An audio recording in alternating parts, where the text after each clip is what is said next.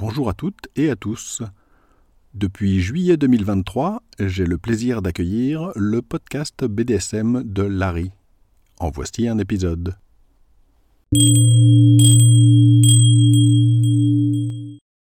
Bonjour et bienvenue sur le podcast BDSM de Larry. Je suis Larry. Ceci est le 26e épisode. Dans cet épisode, je vais parler d'un sujet important, le problème du BDSM et de la sécurité, avec la question qui croire? Première partie, pourquoi parler de ce sujet Dans un grand nombre de mes articles, et aussi dans des épisodes de podcast, par exemple dans l'épisode numéro 10, j'insiste lourdement sur le fait que, contrairement à ce qu'on dit trop souvent, le BDSM n'est pas en soi quelque chose de dangereux par nature, quelque chose de spécialement risqué, ni quelque chose d'extrême. Parce que, comme je l'ai déjà donc expliqué, dire que le BDSM est en soi extrême et dangereux, c'est complètement absurde, c'est un mythe qui est totalement ridicule et qui n'a pas de sens. Le BDSM, c'est un continuum, ça va du plus léger au plus extrême, évidemment, mais en soi, ce n'est pas extrême. Ce serait comme dire que faire du vélo est extrême parce qu'il y a des gens qui font des choses dangereuses ou qui en font de façon professionnelle et qui font que ça. Complètement absurde pour la plupart des gens de penser que c'est la même chose. Il faut jamais regarder les cas extrêmes qui sont uniquement un minuscule pourcentage de la population. C'est évident. Cela dit, évidemment, il est possible de faire des choses de façon intense, donc d'avoir un certain nombre de risques, plus ou moins graves, et puis un certain nombre de pratiques quand même, c'est vrai, sont par nature relativement dangereuses et risquées. Évidemment, ce sont en général pas des choses qu'une personne qui débute va faire, en général ben parce que tout simplement vous savez pas que ça existe, mais il est clair qu'il y a un certain nombre de choses qui sont par nature plus ou moins risquées, que ce soit dans les pratiques physiques ou même dans les pratiques de type plus psychologique. J'en avais parlé par exemple dans l'épisode 23 sur le mindfuck, qui est une pratique qui peut assez facilement déraper et dans laquelle on peut facilement avoir des risques, donc qui sont pas physiques, mais qui sont mentaux, qui sont psychologiques. Bien sûr, pour la plupart des risques entre guillemets, il suffit tout simplement d'utiliser le plus minimal bon sens et le plus minimal raisonnement basique qu'à une personne normale. Je veux dire, hein, je suis souvent gêné dans mes articles et dans mes épisodes de dire des choses qui me semblent vraiment absolument évidentes. Il y en a un certain nombre que je n'explique pas d'ailleurs parce qu'elles sont vraiment tellement évidentes que, à part un enfant en bas âge, personne de normal entre guillemets qui a un minimum de bon sens et qui est tout simplement adulte, hein, personne donc de normal ne va tomber dans ce genre de panneau, ça devrait être évident.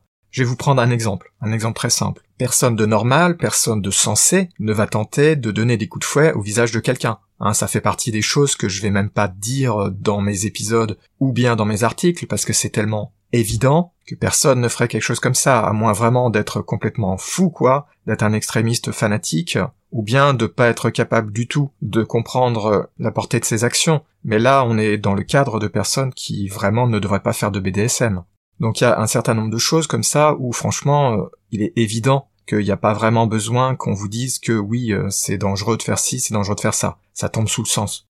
N'empêche qu'il y a aussi pas mal de choses pour lesquelles ça n'est pas évident. Et pour lesquelles, eh ben, même une réflexion normale d'une personne moyenne, hein, eh bien, ne mène pas forcément de façon simple à une bonne réponse. Et on peut aussi avoir le bon sens qui est mis complètement en défaut. Parce que je dis souvent utiliser votre cerveau et votre bon sens, c'est quelque chose de parfaitement raisonnable dans la plupart des cas, mais il y a des cas, vous le savez probablement, où le bon sens est mis en défaut.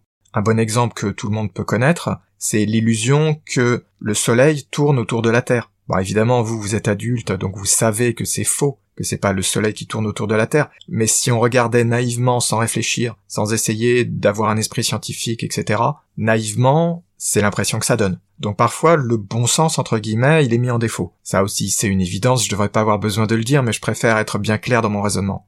Comme je l'ai déjà dit dans pas mal d'épisodes précédents, et puis dans des articles, ça fait longtemps que j'en fais du BDSM, très longtemps. Et pourtant, malgré ça, il y a encore un bon nombre de choses sur lesquelles je me pose des questions, et pour vous dire la vérité, je m'en pose beaucoup plus qu'avant en fait. Parce que ces dernières années, avec notamment la création de mon site et puis de tous les projets qui tournent autour, dont ce podcast, bien entendu, j'ai été confronté à pas mal de sujets auxquels j'avais pas eu vraiment l'occasion ou l'envie de réfléchir avant, et je me suis posé de plus en plus de questions, et ces dernières années, là, je m'en pose vraiment, vraiment beaucoup plus qu'avant, et il y a beaucoup de sujets sur lesquels je me dis, c'est pas du tout évident d'obtenir des vraies réponses. Quand je dis des vraies réponses, évidemment, je veux dire des réponses qui soient rationnelles, qui soient raisonnables, et de préférence qui soit scientifique, enfin médical, scientifique, ce genre de choses, c'est-à-dire des vraies preuves et pas juste des croyances qui sont répétées d'une personne à l'autre, etc., mais qui en réalité, fondamentalement, sont parfois complètement fausses.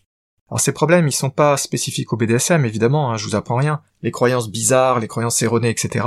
Tout ce qui est mythe, idées fausses et tout, c'est pas lié au BDSM ou même au sexe, hein, on en trouve partout évidemment. Vous avez plein de superstitions, de croyances bizarres qu'on rencontre dans la vie tous les jours, et pourtant, ben, on sait bien en réalité que c'est n'importe quoi. Il suffit de réfléchir un tout petit peu la plupart du temps pour voir que c'est n'importe quoi. Mais ça persiste. La plupart du temps, c'est pas vraiment spécialement dangereux, mais parfois ça peut l'être.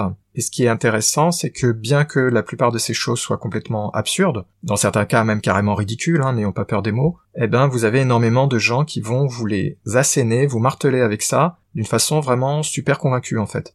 Évidemment, hein, comme je dis toujours, dès qu'on parle de sexe, tout ce genre de problèmes sont encore plus aigus parce que ben tout ce qui est sexe, sexualité, je vous apprends rien, il y a tout un tas de tabous, il y a tout un tas d'ignorance. L'éducation sexuelle en France par exemple est totalement pitoyable, d'ailleurs il n'y a pas beaucoup de pays où elle soit pas pitoyable. Donc tout ce qui est propagé, ce sont des croyances qui sont la plupart du temps douteuses et souvent complètement erronées et bizarres. Évidemment, dès qu'on parle de sujets qui sont un petit peu plus compliqués ou un petit peu moins connus, comme le BDSM par exemple, alors là, ça entre dans des délires, c'est n'importe quoi total.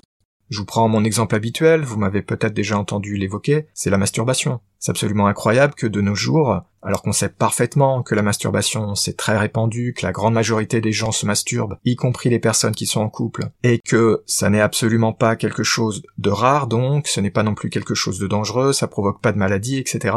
Et vous avez encore énormément de préjugés là-dessus. Pour vous donner une idée, même dans le milieu médical, il aura fallu un sacré bout de temps avant de se débarrasser de ce genre de choses. J'avais lu dans un livre que dans les années 70, le début des années 70, aux USA, dans une école médicale, il y avait encore un tiers des étudiants qui croyaient que la masturbation, ça pouvait provoquer des maladies ou la mort. C'est incroyable, hein Comment est-ce que c'est possible? Les années 70, c'est pas le 19e siècle quand même. C'est incroyable qu'il pouvait encore y avoir de telles croyances. Moi, je trouve ça absolument effrayant, en plus d'être consternant. Mais bon, passons.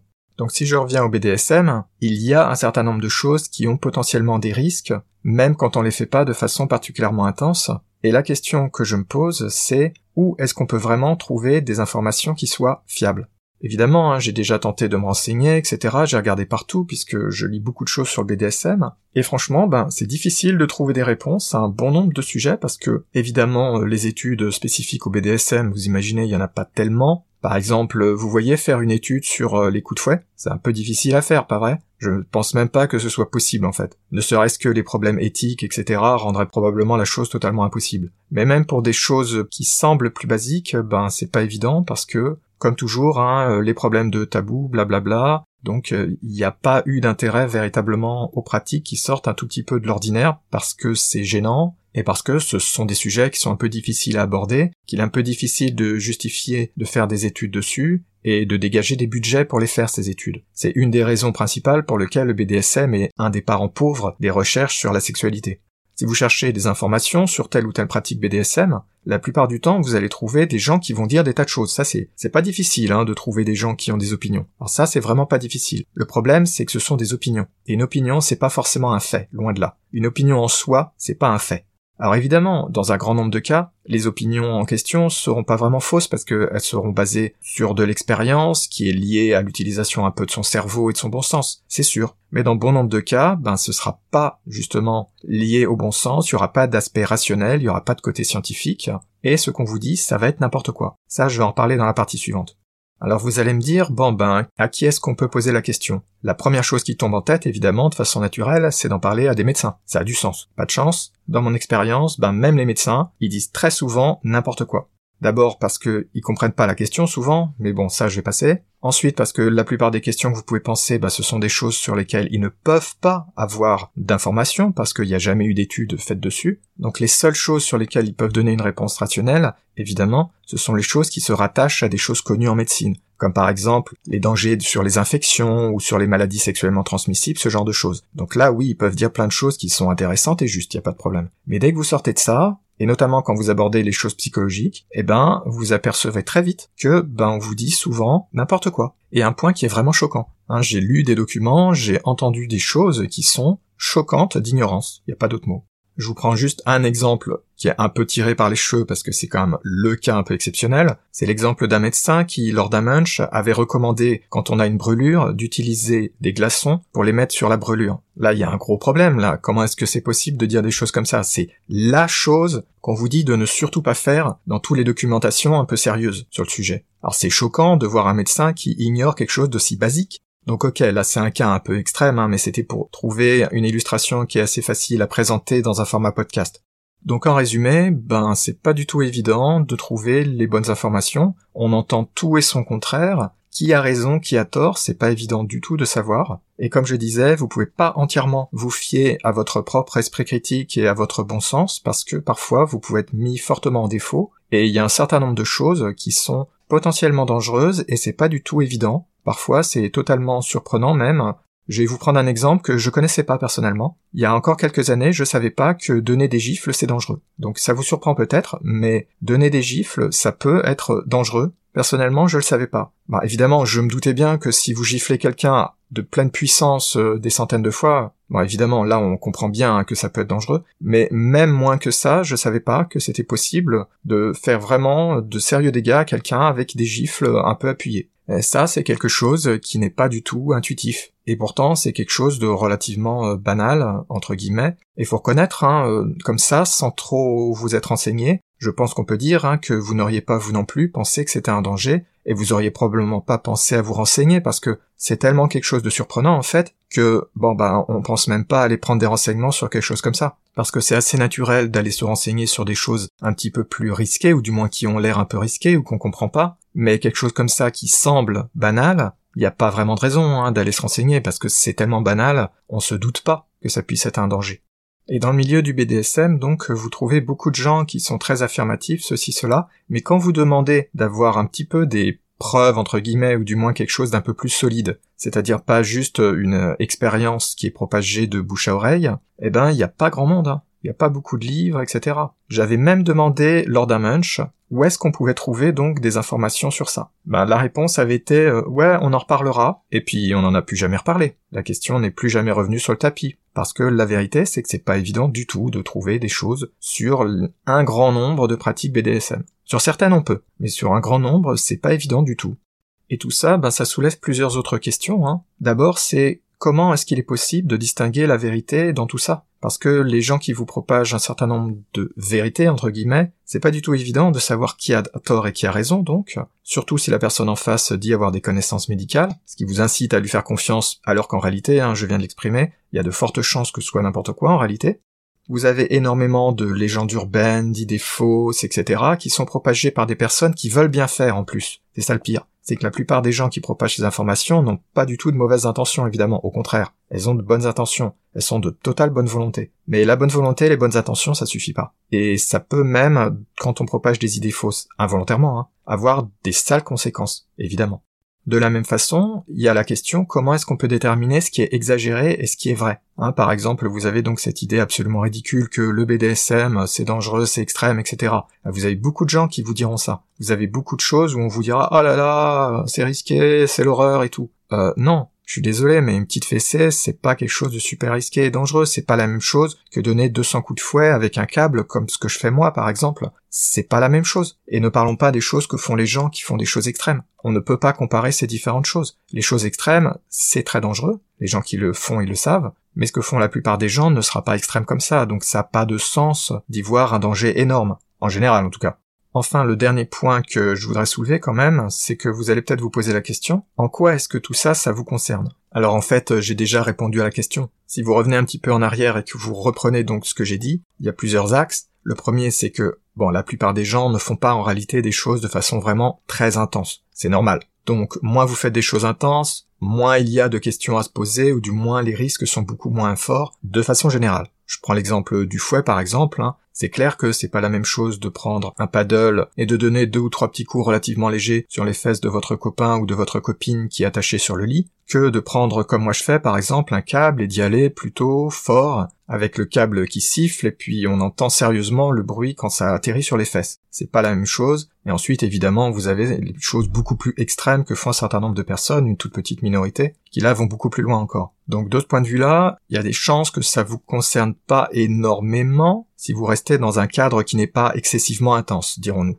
Par contre, le deuxième axe, dont j'avais parlé tout à l'heure, c'est qu'il y a un certain nombre de choses où même en faisant pas quelque chose de façon très intense, eh ben en fait il y a des dangers et parfois ces dangers sont sournois, pas du tout intuitifs. Et je vous rappelle hein, les exemples que j'ai donnés tout à l'heure, même quelqu'un comme moi qui fait du BDSM depuis son adolescence en fait, hein, eh ben même moi j'ai été surpris des fois en apprenant un certain nombre de choses, parce qu'il y a des choses qui sont pas évidentes. Ne pas frapper quelqu'un au visage, par exemple pour éviter les yeux, le nez, etc., ça c'est évident. Hein. Une personne normale y pense tout de suite, c'est totalement évident. Mais par contre, le coup des gifles, par exemple, ça c'était pas évident. Dans le même ordre d'idée, vous avez les liens. La plupart du temps, c'est pas du tout dangereux, mais dans certains cas, si vous faites certaines choses, ça peut le devenir. Ça peut par exemple euh, coincer les nerfs ou bien couper la circulation, ce genre de choses, et ça, ça peut avoir de sérieuses conséquences, ça peut être très grave dans certains cas. C'est pour ça que par exemple quand vous faites du shibari, qui est le bondage japonais et qui notamment inclut des suspensions, eh ben ça par contre c'est risqué et si vous ne le saviez pas un tout petit peu, si vous aviez pas lu un tout petit peu dessus, il y a de fortes chances que vous sous-estimiez grandement, voire que vous ignoriez en fait les risques de ce genre de choses. Et c'est d'autant plus facile hein, de tomber dans ce piège, tout à fait compréhensible, que si vous en faites d'une façon beaucoup plus modérée et par exemple sans suspension, bah là le, le risque il est quasiment nul en fait. À part si vous faites vraiment des choses extrêmement intenses, pour la plupart des gens, en fait, ça va pas être risqué. Donc si vous partez de quelque chose qui n'est pas risqué et que vous allez juste un petit peu plus loin, vous risquez fortement, sans vous en rendre compte, de tomber dans le piège, de ne pas penser que quelque chose qui est juste un tout petit peu plus compliqué, hein, qui va juste un tout petit peu plus loin, soudain devient risqué. Et c'est normal hein, de tomber dans ce piège-là. Enfin, je voudrais terminer cette première partie par une réflexion qui me semble importante et que j'ai déjà exprimée dans différents articles sur mon site. C'est qu'un des grands problèmes, dans le BDSM notamment, c'est que des informations, on peut en trouver. Mais l'ennui, comme je l'ai dit donc depuis des années et des années, sans arrêt, sans arrêt, sans arrêt, il y a beaucoup plus de choses fausses qui sont propagées que de choses vraies et il n'est pas du tout évident de faire la différence. Même pour quelqu'un comme moi, qui a du recul, qui a de l'expérience, et surtout qui passe beaucoup de temps à lire toutes les documentations sur le BDSM, les études, etc., c'est pas toujours évident de distinguer exactement ce qui est vrai et ce qui est faux. Parfois c'est évident pour moi, mais parfois c'est pas si évident que ça. Et donc le gros problème hein, que ça pose, et que je répète depuis des années, c'est que avoir des informations qui sont fausses, ou surtout qui sont partiellement vraies, ou partiellement fausses si vous préférez, c'est un très gros problème. C'est même pire, selon moi, que de ne pas avoir d'informations du tout. Pourquoi est-ce que c'est pire? Parce que d'avoir des informations qui sont à moitié vraies et à moitié fausses en même temps, eh ben, ça va vous inciter à leur faire confiance parce que par exemple, vous allez lire, oui, il faut faire attention en faisant du shibari à ne pas mettre les liens là, là et là parce que c'est dangereux chose qui est totalement vraie. Donc a priori, après que vous avez lu ça, vous voyez que ça a du bon sens et puis ça tombe dans les choses que vous aviez peut-être déjà prises avant, donc ça vous rassure et vous vous dites, ben la personne, elle va aussi donner de bons conseils dans la suite du document. Sauf que le problème, c'est que quand la suite du document comprend des choses qui sont fausses, eh ben votre confiance, elle est mal placée. Mais ça, c'est super difficile de s'en apercevoir. Et ça, pour moi, c'est un très très très grand piège. C'est quelque chose de particulièrement sournoisement dangereux en fait. Et je l'ai vu à peu près partout, c'est-à-dire dans la plupart des documents que je lis sur la sexualité et surtout quand ça parle de BDSM, ils mélangent le vrai et le faux. C'est-à-dire, ils vous donnent plein d'informations qui sont tout à fait correctes, ou on pourrait peut-être les discuter, mais elles sont pas en tout cas fausses, et ils y mélangent des choses qui sont du n'importe quoi, qui va parfois à des degrés absolument effrayants, et parfois ils vous donnent de très mauvais conseils, qui sont carrément dangereux dans certains cas. Mais c'est pas évident du tout, évidemment, de distinguer qu'est-ce qui est vrai, qu'est-ce qui est faux. Et donc on en revient à ma question, hein, c'est à qui est-ce qu'on peut se fier? Eh ben, la réponse, elle est pas évidente. Deuxième partie, quelques exemples pour illustrer le problème.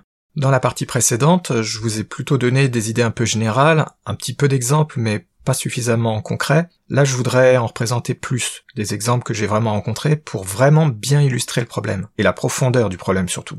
Le premier exemple que je vais prendre, vous allez probablement le reconnaître, c'est la fameuse idée qu'il faut faire attention quand on frappe le bas du dos à ne pas abîmer les reins, entre guillemets. Euh, le petit problème de ça, c'est que les reins, ils sont pas en bas du dos. Si vous allez regarder sur des documentations et des illustrations, vous verrez qu'en réalité, ben, les reins, ils sont beaucoup plus haut placés que ce qu'on vous explique dans tous les documents qui parlent de ce genre de choses. Cette histoire de faire attention aux reins en bas du dos, c'est une des choses qui sont les plus fréquemment rencontrées, à mon avis, une des choses qu'on vous dit le plus souvent, et on la retrouve un peu partout. Mais ce qui est bizarre, c'est que on vous avertit donc de quelque chose qui est en fait non seulement faux du point de vue physiologique, c'est-à-dire que les reins ils sont pas à cet endroit-là en réalité, mais ça pose aussi deux autres problèmes. Le premier problème, c'est que quand on vous dit ça, en général, pour la plupart des gens, soyons lucides, ça n'a pas de sens. C'est ce que je disais tout à l'heure. Moi, ce que je fais, par exemple, ce sont des choses qui sont assez intenses. Enfin, en tout cas, parfois, je fais des choses assez intenses. Il est clair qu'une personne qui se contente juste de faire une petite fessée, franchement, vous n'avez pas grande chance, même si les reins étaient vraiment à l'endroit indiqué, vous n'avez pas beaucoup de chance de les endommager parce que vous vous contentez d'un petit truc léger. Donc même si vous tapiez à côté, entre guillemets, eh ben vous n'allez pas mourir euh, ou faire mourir la personne qui a reçu un petit coup. Parce que si recevoir un tout petit coup, ça suffisait à tuer quelqu'un, ben on pourrait plus rien faire parce que la plupart des sports, etc., vous enverraient direct à l'hôpital, évidemment. Alors par contre, la question se pose plus quand vous faites des choses qui sont un petit peu plus intenses, voire très intenses. Donc là, effectivement, la question se pose, mais la vraie question, celle qui se pose réellement, c'est pas pour les reins en fait, c'est le bas du dos. Ça, c'est quelque chose que j'arrive pas à comprendre. Jusqu'à présent, j'ai jamais vu, lu, entendu quelqu'un qui disait au moment où on aborde ce sujet-là, qu'il faut faire attention au bas du dos à cause des os en fait au bas du dos, c'est-à-dire euh, essentiellement au niveau du coccyx, hein, tout en bas de la colonne vertébrale en fait. Et ça, par contre, là, oui, vous pouvez vraiment faire mal à quelqu'un. Ça, c'est la chose à laquelle il faut faire attention. Parce qu'il est assez facile, donc, ben, d'aller taper sur l'os, parce que l'os, il est quasiment à la surface, enfin, chez la plupart des gens, en tout cas, et il est situé, ben, tout juste euh, au-dessus des fesses, à peine, en fait, pour la partie basse de l'os, bien sûr. Et là, vous pouvez vraiment faire extrêmement mal à quelqu'un. En tout cas, si vous faites des choses un tout petit peu intenses, donc moi par exemple j'utilise assez souvent des choses du genre paddle ou bien un câble USB, ça, ce sont des choses, euh, si elles touchent cet endroit-là, oui, ça peut faire vraiment très mal et ça peut éventuellement même endommager, hein, au pire cas, ça pourrait endommager cette partie-là du corps, donc faut faire attention. C'est la raison qui m'a amené à construire ma ceinture de protection du bas du dos, que je présente dans la partie faire soi-même de mon site internet, et qui justement est là pour protéger cette partie-là, c'est-à-dire la partie de l'os en fait, du bas de la colonne vertébrale, qui est située donc juste au-dessus des fesses. Donc cette ceinture, elle protège cette partie-là avec une forme en triangle pour bien protéger complètement l'os. Et donc ça, je me répète, hein, mais bizarrement, j'ai jamais vu personne qui en parlait ou en tout cas qui le mettait en avant. Alors que des histoires sur les reins entre guillemets, vous en trouvez de tous les côtés, alors que c'est clairement un avertissement incorrect parce que les reins ne sont pas à cet endroit-là. Ils sont beaucoup plus hauts. Un autre exemple qu'on peut rencontrer parfois, ce sont les avertissements pour les bougies, qui disent par exemple que ah là là, faut pas utiliser les bougies du commerce, bla bla bla. Mais en fait, euh, je sais pas d'où les personnes qui disent ça sortent leurs informations, parce que moi c'est ce que j'utilise, et d'ailleurs je crois que c'est ce qu'utilisent la plupart des gens en fait, et j'ai fait des recherches hein, sur le sujet des bougies, j'ai fait des recherches vraiment approfondies, et j'ai bien vérifié exactement qu'est-ce qui était dangereux, qu'est-ce qui l'était pas. Ça, ça fait partie des domaines où on peut trouver des informations. Si le sujet vous intéresse, vous pouvez aller regarder mon article sur les bougies sur mon site univers-bdsm.info. Je pense que c'est la présentation sur les bougies qui est la plus complète en langue française. Dedans, j'y explique quels sont les types de bougies qui peuvent être dangereuses, parce qu'il y en a qui sont vraiment dangereuses. Hein. Si vous utilisez certains types, vous risquez des brûlures graves hein, qui peuvent vous envoyer à l'hôpital et avec de sales conséquences. Cela dit, la plupart des bougies qu'on trouve dans le commerce, en fait, celles qu'on utilisera par exemple pour faire un dîner aux chandelles, normalement ne devraient pas poser de problème. Et puis en utilisant un tout petit peu sa tête, en faisant un petit essai avant de passer au BDSM, pour vérifier justement ben, que leur température est pas excessive, devrait suffire pour vérifier que oui c'est bon, elles sont utilisables. Un autre exemple vraiment important que je voulais aborder, c'était tout ce qui est contrôle de la respiration. Alors le contrôle de la respiration, ça peut être dangereux, faut pas se le cacher, hein, ça peut déraper, même quand on fait pas des choses de façon extrême, euh, il peut y avoir des accidents. Il en existe différents types. Il y a un type par exemple, c'est l'étranglement. Alors c'est très connu parce que depuis quelques années, c'est très à la mode dans le porno, y compris le porno non BDSM. En fait, je pense d'ailleurs que c'est venu du porno non BDSM. Hein. En tout cas, j'avais pas vraiment remarqué que c'était spécialement à la mode dans les vidéos BDSM. Ça, c'est quelque chose de vraiment dangereux. Personnellement, je le fais pas, parce que la plus minuscule erreur et on peut gravement blesser la personne ou bien même la tuer. La raison, c'est que ben agir sur euh, le cou en fait, sur les veines ou sur le larynx, ce genre d'endroit, c'est vraiment dangereux. C'est vraiment quelque chose de délicat. Alors si vous débutez, ne le faites pas. Hein. Je vous le dis, j'en profite de cet épisode pour vous dire, là, il n'y a pas besoin d'avoir beaucoup de recherches parce que ça, c'est connu médicalement. Et notamment, vous voyez des présentations où ils expliquent euh, le peu de force qu'il faut pour broyer complètement le larynx, par exemple. C'est effrayant de voir à quel point, en fait, ce sont des endroits qui sont fragiles. Donc ça, faut pas le faire vraiment. Mais le contrôle de la respiration, en général, quand on en parle, enfin en tout cas moi, la façon dont j'en parle, c'est plus les choses du genre le waterboarding ou bien par exemple faire ce que moi je fais, c'est mettre la tête de quelqu'un dans une bassine pleine d'eau, qui n'est pas exactement du waterboarding au sens habituel du terme, mais je l'inclus dans le terme pour simplifier. Alors ça, je pense que ça devrait être assez évident, vous vous en rendez bien compte. Si on pousse trop loin les choses, il n'y a pas besoin de vous faire un dessin, on peut noyer quelqu'un. Hein, c'est évident. J'ai même pas besoin de vous le dire, vous le saviez. Donc par nature, c'est quelque chose qui est un peu risqué et qui vaut mieux faire que avec des personnes de bonne foi évidemment, mais surtout qui sont raisonnables et qui font attention à ce qu'elles font. Et puis, hein, comme toujours, le contexte est important. Vous faites pas les mêmes choses avec telle ou telle personne que vous faites avec telle ou telle autre. Par exemple, j'ai déjà fait ce genre de choses avec une amie. Je lui maintenais la tête sous l'eau pendant deux minutes. Ça peut vous effrayer un peu d'entendre ce genre de durée, et à raison. Mais le contexte, il est important. C'est pas avec n'importe qui que je fais ça. La fille avec qui je fais ça, c'est une athlète qui a des capacités qui sont largement au-delà de la moyenne, de très loin au-delà de la moyenne, et pour elle, c'est même pas son maximum, elle pourrait faire plus en fait si elle poussait. Mais bon, moi je la pousse pas à son extrême, je la pousse pas dans ses retranchements. Mais vous voyez, ça, ce serait pas quelque chose qu'il faudrait faire avec quelqu'un de non entraîné par exemple. C'est évident, parce que là vous risquez ben, de la personne de la noyer quoi à la limite. Donc je voulais bien insister sur le fait que évidemment le contexte est important, ça dépend des personnes, et évidemment, hein, vous vous en doutez, ce genre de choses, elle irait pas les faire avec n'importe qui non plus. Elle accepte de le faire avec moi parce qu'elle sait que je suis raisonnable, que je me contrôle et que j'irai pas pousser trop loin, mais elle le ferait pas avec quelqu'un par exemple ben, qu'elle connaît pas et en qui elle a pas encore une très grande confiance. Parce que là on est quand même dans une situation où quand on fait ce genre de choses, j'ai littéralement sa vie entre mes mains. Donc ça j'en suis conscient et je fais pas n'importe quoi évidemment. Mais la raison pour laquelle je voulais parler de cet exemple précis, c'était parce que j'avais lu dans un livre qui est assez connu, par un auteur qui est connu, qui s'appelle Jay Wiseman.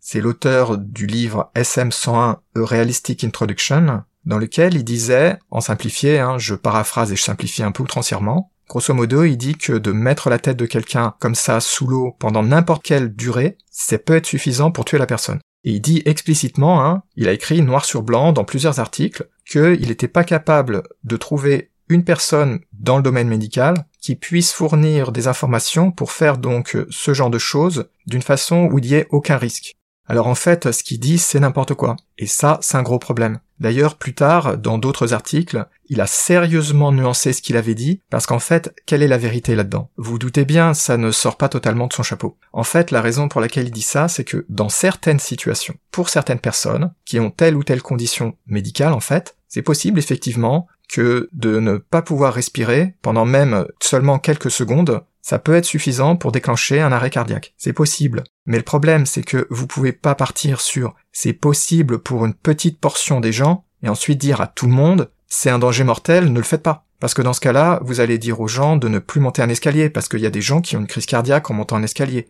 On a malheureusement tous les jours des gens qui ont des accidents parce qu'ils ont eu un vertige ou parce qu'ils ont eu pas de chance, ils ont pas fait assez attention, ils sont tombés, ils se sont cassés le crâne. On va pas dire pour autant de ne plus rien faire parce que c'est possible d'avoir un accident et de se casser le crâne. Alors malheureusement, dans un format podcast, c'est un petit peu difficile de vous présenter exactement ce qu'il disait, mais vraiment, hein, dans son article, si on le prenait au pied de la lettre, il disait qu'il était impossible de pouvoir faire quoi que ce soit, et en gros, retenir sa respiration pouvait être mortel, ce qui est une complète aberration. Et ce qui est problématique, c'est que c'est pas n'importe qui ce gars-là. C'est quelqu'un de connu dans le BDSM, il a écrit des livres, des articles, et en plus de ça, il a même une formation, même s'il n'est pas médecin en soi, il a des formations paramédicales, donc euh, il s'y connaît quand même pour ce genre de choses, mieux qu'une personne moyenne. Hein. Mais le problème, c'est la façon dont il présente les choses. Et comme je disais, hein, dans un article suivant, il est revenu sur ce qu'il avait dit en fait, c'est-à-dire qu'il a amené beaucoup plus de nuances, et là, dans son autre article, clairement, hein, si vous l'aviez lu le deuxième article, vous auriez tout de suite compris que non, c'est pas mortel d'avoir euh, mis la tête sous l'eau, par exemple, pendant 10 secondes à la piscine. Parce que son premier article, il vous disait ça. C'est-à-dire si vous le lisez et qu'ensuite vous n'avez pas peur d'aller à la piscine, c'est vraiment que vous avez peur de rien. Si ce qu'il disait dans ce premier article avait été vrai, plus personne n'aurait voulu aller à la piscine.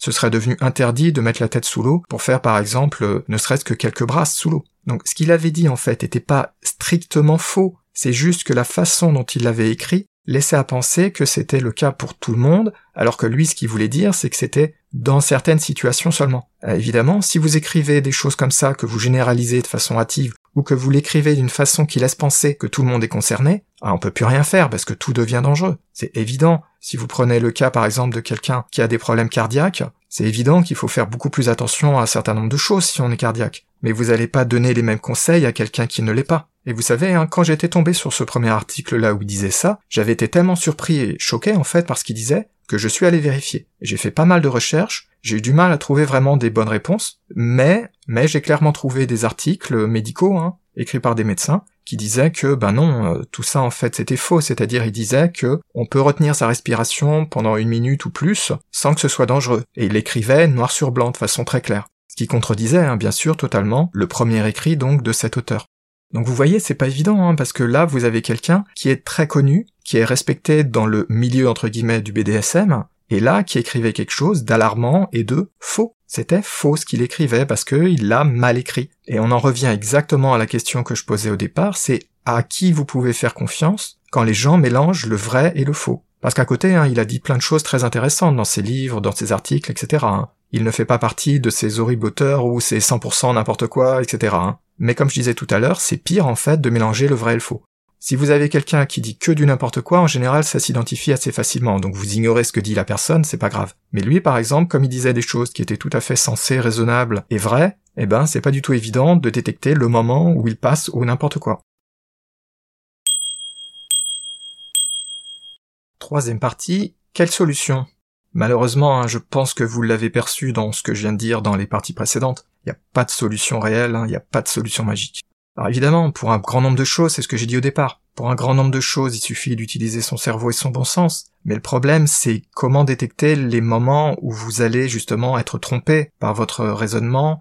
Aussi raisonnable que vous soyez, vous pouvez donc vous faire piéger par certaines choses qui sont pas évidentes. Parce qu'il y a des choses qui sont pas évidentes. Vous vous doutez bien par exemple que prendre un couteau pour faire des coupures sur la peau, il y a pas mal de risques, notamment le risque d'infection. Hein, j'ai pas besoin de vous le dire, vous le saviez immédiatement dès que j'en ai parlé. Mais ça, c'est quelque chose de facile à comprendre, de simple. Le coup, par exemple, dont j'ai parlé tout à l'heure du shibari, c'est pas évident, hein. il y a pas mal de choses qui sont sournoises, et franchement, moi, avant de les apprendre, je savais pas un certain nombre de risques, je savais pas qu'ils existaient. Le coup de la gifle, hein, dont j'avais parlé tout à l'heure, pareil, je savais pas que ça existait, ce risque-là. Et la question est où trouver les vrais renseignements, les vraies bonnes informations? Alors la plupart des gens vont de bonne volonté donc propager un certain nombre de choses, de bouche à oreille, même parfois dans des articles, dans des blogs, dans les forums, etc. Comme je l'ai déjà dit, hein, ça part d'un bon sentiment dans la plupart des cas, hein. je ne nie pas ça, au contraire, je vois bien que les gens veulent bien faire. Malheureusement, l'expérience m'a montré, surtout depuis que j'ai créé mon site et donc que j'ai fait beaucoup de recherches, qu'il y a énormément de n'importe quoi et que les gens ont beau vouloir faire de leur mieux et vouloir faire vraiment les choses bien et vous aider, ça vous aide pas du tout quand on vous dit les choses qui sont fausses. Que ce soit fausses parce qu'elles sont alarmistes dans le mauvais sens, ou bien ben, parce qu'on vous dit pas que telle chose est dangereuse alors qu'elle l'est. Alors après, qu'est-ce qu'il y a comme possibilité? Ben évidemment, il y a d'aller regarder dans des livres, parce que vous vous dites des livres quand même en général c'est un peu plus sérieux, il y a plus d'efforts, et puis vous pouvez par exemple regarder ce que disent des gens expérimentés comme le fameux Wiseman dont j'ai parlé tout à l'heure. Et vous voyez, je vous ai présenté un exemple où il avait de façon claire faux, c'est-à-dire qu'il avait en réalité très mal exprimé sa pensée, et ce qu'il disait était vraiment problématique, il n'y a pas d'autre mot. Et encore, lui donc, il a un minimum de formation médicale, et en général, il dit pas n'importe quoi, contrairement à certaines personnes. Après, comme je l'ai dit tout à l'heure, le souci, c'est que ben, il n'y a pas vraiment d'études qui soient concrètes hein, sur les pratiques du BDSM, qu'elles soient des pratiques physiques, des pratiques avec des corps, des pratiques avec des fouets, des pratiques plus mentales, etc. Il y a rien en fait sur tout ça. Faut pas se cacher, hein, il y a rien en fait. Donc tout ce qu'on peut faire, c'est chercher une approximation en allant dans le domaine médical. Alors là, on peut trouver des choses. Parce que bien sûr, tout à l'heure, j'ai dit, on peut pas avoir une étude spécifique sur les fouets, les coups de fouet, avec une étude, par exemple, de, ben, comment ça guérit, comment ça marque la peau et ce genre de choses, pour plein de raisons, surtout des raisons éthiques. Mais par contre, il y a quand même pas mal d'informations sur qu'est-ce qui provoque les bleus, qu'est-ce qui se passe quand on a des coupures, quand on a des infections, qu'est-ce qui se passe quand les canaux sanguins sont trop comprimés et que ça crée des problèmes, vous savez, les fourmis, ce genre de choses. Là, on a pas mal d'informations. Le problème, c'est que même quand on a ces informations qui sont applicables, hein, donc à certaines pratiques BDSM, le souci, c'est que ces informations, d'abord, faut y accéder. Et souvent, bah, si vous n'êtes pas médecin, bah, vous n'arriverez pas à comprendre ce qui est dit dans les documents. Parce que c'est souvent exprimé de façon assez naturelle dans un vocabulaire spécifique à la médecine, hein, évidemment. Et même au-delà de ça, parce qu'il y a des documents évidemment hein, qui sont destinés plutôt au grand public, donc là il y aura nettement moins de vocabulaire spécifique, de vocabulaire médical précis qui sera utilisé,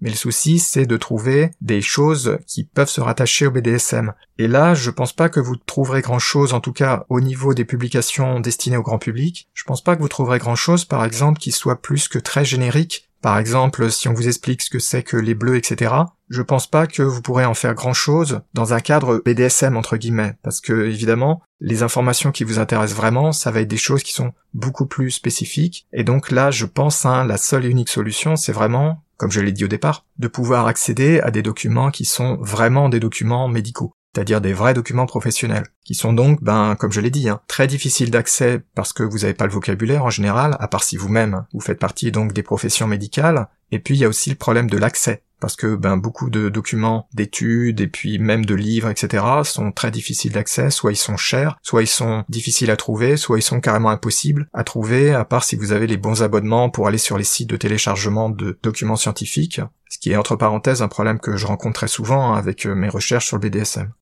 Quant à la solution ben, d'aller voir un médecin, ben c'est pas évident parce que d'abord, je ferai abstraction de la difficulté de parler du sujet de type BDSM à un médecin parce que il y a de gros problèmes à ce niveau-là, il y a des gens qui ont de gros préjugés et vous pouvez vous faire vraiment rembarrer des fois. Hein. C'est un problème très connu, la plupart des gens qui font du BDSM n'en parlent jamais à leur médecin traitant, ni même à, tout ce qui est psychiatre euh, et psy en général, parce que quand vous en parlez, vous risquez de vous retrouver dans la situation où on vous dit que vous êtes un malade mental ou une malade mentale et qu'il faut faire euh, tel ou tel traitement pour vous guérir entre guillemets de vos problèmes. Euh, j'invente rien, hein, il y a des témoignages, j'ai même rencontré des gens qui m'ont dit directement avoir rencontré ça. Donc ignorons cette difficulté-là et admettons que vous arrivez à en parler à votre médecin, ben il ou elle sera probablement capable de répondre à certaines questions, mais l'ennui, c'est que les questions, quand elles sont adaptées entre guillemets au contexte BDSM, à part si la personne en fait et a eu l'occasion de réfléchir au sujet, ou ce qui me paraît extrêmement improbable, a fait des recherches spécifiques sur ça, bah à part des généralités, elle va pouvoir vous donner que des idées assez vagues en fait, qui sont pas du tout évidentes à rattacher au BDSM. Et ça, c'est vraiment, vraiment un gros problème. Donc bien sûr, si vos questions concernent par exemple des problèmes de coupure qui risquent de s'infecter, là oui, il y aura aucun problème, hein, vous aurez de très bons conseils. Mais si vous voulez demander quelle sera la conséquence par exemple de faire du shibari, bah déjà la personne probablement elle comprendra pas ce que vous voulez dire par là, elle comprendra pas exactement quels sont les risques parce qu'elle comprendra pas tout ce qu'implique la pratique. Et même si vous arrivez vraiment à tout décrire, vous montrer des dessins ou des photos, etc., ce sera pas évident pour euh, la personne en question hein, de vraiment répondre à vos questions. Ensuite, vous avez la question du genre quelles sont les conséquences d'utiliser un paddle, qu'est-ce que ça fait si la personne ensuite elle va garder des bleus, etc. Est-ce que c'est risqué et tout? Ben c'est pas évident de répondre. Hein. Euh, à part des généralités, je suis pas sûr de ce qu'on pourra vous dire. Donc malheureusement, hein, j'ai bien peur que même en allant consulter donc euh, des professionnels dans le milieu médical, ce soit pas évident du tout d'obtenir des bonnes réponses. C'est pas de leur faute, hein, évidemment, on peut pas leur en vouloir parce que ben c'est pas quelque chose qu'ils ont étudié, alors euh, on peut pas leur euh, reprocher de ne pas savoir répondre. Et donc malheureusement, j'ai bien peur que ça n'apporte que des réponses tout à fait limitées en périmètre, et dans certains cas, ben la personne, si elle est honnête, devrait reconnaître immédiatement que ben elle est pas du tout capable de répondre en fait. Ce qui a du sens, hein, comme je viens de le dire, on peut pas leur reprocher de pas savoir répondre. En tout cas, une chose dont faut se méfier quand même, hein, c'est garder toujours euh, un très gros esprit critique et utiliser des pincettes quand vous allez sur tout ce qui est forum, etc., et qu'on vous propage des informations. Quand ces informations sont données de façon dogmatique, très souvent, trop souvent, hein, il y a du faux dedans et parfois des exagérations, mais parfois c'est carrément totalement faux. Hein. Il y a certains domaines où tout ce qui est propagé est à peu près faux. Vous pouvez lire tout et son contraire, je vais prendre un exemple que je connais bien et que je n'ai pas évoqué à la partie précédente intentionnellement, c'est l'électrostimulation. Alors là, vous pouvez vraiment lire tout et son contraire. Et le nombre de personnes qui vous assènent des grandes vérités, que c'est évident, oh là là, c'est super dangereux de faire ça, etc., ne pas faire ci, ne pas faire ça, c'est affolant. Alors qu'en réalité, ces personnes, elles vous disent n'importe quoi. J'entre pas dans les détails sur ce point-là parce que ce serait trop long à détailler, mais ça fait partie des domaines dans lesquels il y a vraiment énormément de n'importe quoi. Donc hein, je me répète, euh, prudence. Hein. Je sais bien que les personnes elles veulent bien faire, c'est ce que j'ai dit tout à l'heure, je l'ai répété plusieurs fois parce que c'est important de bien le réaliser. Bien vouloir faire, c'est pas la même chose qu'avoir raison. Et trop souvent les personnes elles vont vous donner des opinions ou bien elles vont vous propager ben, tout le folklore euh, qui se passe de bouche à oreille depuis parfois des décennies ou plus. Et malheureusement, le folklore, c'est pas la même chose que des informations rigoureusement scientifiques, ou raisonnables tout simplement, hein, parce qu'il y a beaucoup de n'importe quoi. Parfois, bien sûr, hein, vous le verrez que c'est du n'importe quoi. Mais parfois, ben, vous le verrez pas parce que c'est pas évident. Si même quelqu'un comme moi, qui a de l'expérience, du recul, qui s'intéresse à ces sujets, qui a beaucoup lu dessus, etc., si même moi donc je trouve qu'il y a des choses qui sont pas évidentes et que les informations sont difficiles d'accès, qu'il est pas du tout facile, dans un bon nombre de cas, de pouvoir distinguer clairement ce qui est vrai, ce qui est faux et ce qui est juste exagéré, eh ben si vous débutez, c'est encore pire. Donc méfiance, hein, euh, ne croyez pas tout ce qu'on vous dit. Ça fait des années que j'insiste là-dessus. Faut pas croire tout ce qu'on vous dit, même si la personne elle a l'air vraiment super convaincue, qu'elle en fait depuis des années du BDSM, etc. Vous verrez si vous faites un peu des recherches sur ce genre de sujet, ce qui domine de loin, hein, c'est quand même tout ce qui est le folklore et puis les idées reçues, etc. L'esprit critique, euh, l'esprit scientifique, c'est pas ce qui domine. Mais alors pas du tout.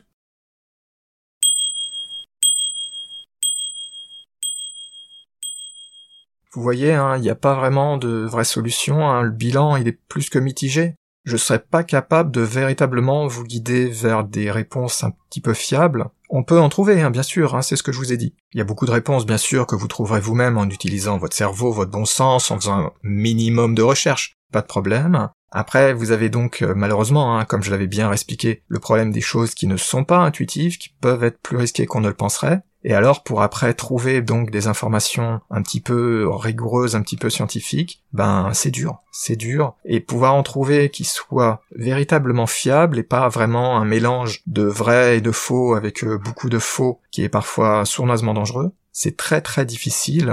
Donc pour répondre à ma question, je disais qui croire, à qui est-ce qu'on peut faire confiance? Ben la réponse c'est hmm, pas grand monde pas grand monde. Hein. La seule personne à qui vous pouvez faire confiance, c'est vous-même à utiliser votre cerveau, à être raisonnable et à faire attention, quoi. C'est pas vraiment une réponse satisfaisante. Hein. C'est pas vraiment une réponse satisfaisante parce que, comme je viens de l'expliquer, je sais que je me répète. Il y a beaucoup de choses qui sont pas évidentes, qui sont pas intuitives, et pourtant qui serait bien de savoir que oui, vaut mieux éviter ceci ou faut faire attention à ça, ou dans les pires cas, euh, oulala, attention, en fait, euh, ce que vous vouliez faire là, c'est vraiment risqué alors que c'était pas évident du tout. Et on peut pas vous reprocher hein, de pas vous en être rendu compte que telle ou telle chose serait dangereuse, parce que quand c'est quelque chose de totalement non intuitif, ben y a pas de raison de faire des recherches, mais de toute façon vous pouvez faire autant de recherches que vous voulez, vous trouverez pas les bonnes infos. Donc c'est un petit peu problématique.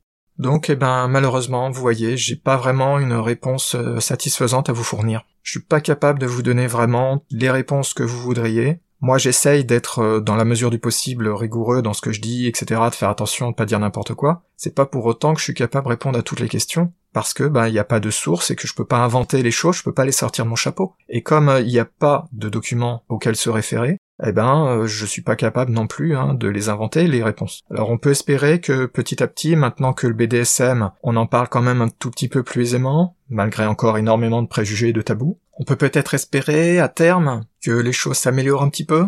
Franchement, je suis pas très optimiste. Hein. Ça a pas l'air d'être parti pour. Faudrait vraiment avoir un gros mouvement, avoir des gens qui mettent des moyens, notamment des moyens financiers, pour faire vraiment des recherches spécifiques. Bon, faut pas se leurrer, hein. ça existera probablement pas avant très longtemps. Donc, je pense pas qu'on aura vraiment des solutions. Alors après, hein, ben je me répète, ça va dépendre tout ça de ce que vous faites.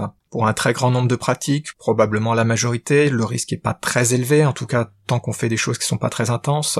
Et puis après, ben comme je l'ai dit, hein, on en revient toujours un petit peu au même problème. À défaut d'avoir à 100% une réponse sur les choses qu'il faut vraiment éviter ou d'avoir à 100% compris tout ce qu'il faut éviter de faire, ben je pense hein, que la réponse, certes imparfaite, c'est qu'il faut faire attention à ce qu'on fait et être un peu raisonnable, tout simplement. Hein. Je pense que vous vous en doutiez euh, qu'on en arriverait à quelque chose comme ça, parce que c'est un peu vrai pour tout, et pas seulement pour le BDSM. Ça ne sera pas parfait, c'est sûr, mais bon, si on attend la perfection, on peut jamais plus rien faire. Donc euh, je pense que du moment que vous faites attention, que vous minimisez en fait le risque, hein, puisqu'il est quasiment impossible de toute façon d'avoir un risque nul, à part si on fait plus rien, ce qui serait un peu dommage, et donc, ben, je pense qu'il faut pas se laisser arrêter dans ses envies BDSM.